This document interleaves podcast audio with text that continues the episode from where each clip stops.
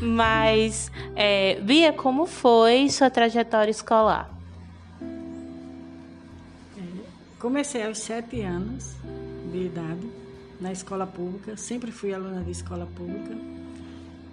Só que antes é, a gente, eu digo a gente, pessoas da minha idade, e hoje eu atual com 56 anos, né? Então nossos pais tinham uma, minha, tinham uma preocupação de nos colocar, de, nós, porque era eu e meus irmãos, antes de inserir na, na escola, botar numa escola particular. O que era escola particular? Era o que hoje é chamado de reforço. Na época não tinha jardim, esses colégios pré, não existia na época. Então tinha aquelas pessoas que ensinavam em suas casas. Eu já entrei na escola pública, já sabendo a tabuada, já sabendo as quatro operações né, da tabuada, já sabendo contar de 1 a 10, já sabendo a cartilha de ABC, juntar as sílabas, né? formar palavrinhas. Que até então eu não sabia que era a metodologia de Paulo Freire. Fui aprender isso onde? No terceiro grau, no Instituto Kennedy. E aí eu, como já lhe disse, sempre fui aluna de escola pública, do qual não me arrependo aprendi muito, tive muitas chances, muitas oportunidades, né? Terminei o primeiro grau, depois iniciei o segundo grau também na escola pública. Fui para o Instituto Kennedy, o Estochucho, perdão. O Kennedy foi. Foi depois. É. E lá no Instituto Xuxo, eu fiz. É, primeiro ano foi um auxiliar de enfermagem. Aí a gente tinha, iniciou com o técnico, mas João Faustino, que era secretário de Educação na época, fez a bondade de tirar o técnico e voltou todo mundo a auxiliar. Mas eu não me arrependo. Nada do que eu aprendi ficou, foi em vão. Terminei o auxiliar, eu e a turma todinha. Era é, um convênio com a universidade. Foi um curso muito bom, em três anos, no qual a gente fazia as disciplinas no Estonchucho, português, matemática, história, geografia e tal.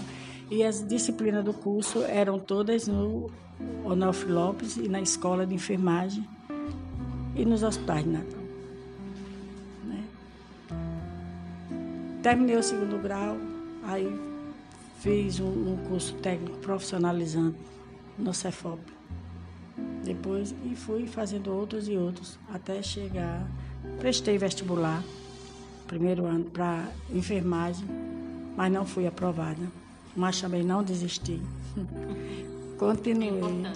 É, é, continuei, porque sou brasileira, né, amiga? Não desisto nunca. Aí continuei. Então veio o vestibular do IFESP que é onde é o Instituto Kennedy, né? hoje é chamado de FESP. Tentei meio que na dúvida se ia passar ou não, porque era um vestibular que eram, eram as oportunidades que eram dadas aos funcionários públicos, né? E eu, como tal, entrei nessa, né? Mas a minha classificação foi boa. Acho eu, né? Porque há muito tempo sem estudar, ainda tive uma classificação 3, foi muito boa, né? Por aí foi. Então, no IFESP aprendi muita coisa, revivi a, aquela minha trajetória que até então eu não sabia que era tão qual importante, né? Sem saber, eu já estava fazendo algumas metodologias de Paulo Freire e outros e outros teólogos, né? Baseado em que isso? numa disciplina chamada filosofia, que eu amei de paixão, porque com a filosofia a gente aprende a pensar, aprende a raciocinar, aprende a estudar, aprende a ler e interpretar. É, e aí quando você chega no fim do curso e precisa construir seu memorial, como foi essa experiência? Fiquei nervosa. O memorial lhe deu nervosismo? Muito. Porque, assim, toda pessoa que vai passar por um trabalho final, existe uma bancada. Então, é aquela bancada que deixa a gente nervoso, mesmo a gente sabendo, como era o meu caso. Eu sabia o que tinha ali, eu sabia o que eu tinha feito, eu sabia que o meu memorial era uma história de vida minha. Era sua Eu, história. era minha história. Eu não comprei de ninguém, eu não mandei ninguém fazer, não paguei a ninguém para ninguém fazer, né? Como em outros trabalhos aí de faculdade que o pessoal paga, né? Eu não paguei. Por quê? Porque ninguém sabia a minha história, né? Eu acho isso muito importante, Você se sentiu importante quando estava escrevendo sobre sua história? muito. Muito, porque era a minha narrativa, era a minha história de vida, era o que eu vivenciei ali, as lutas que passei até chegar aonde eu cheguei.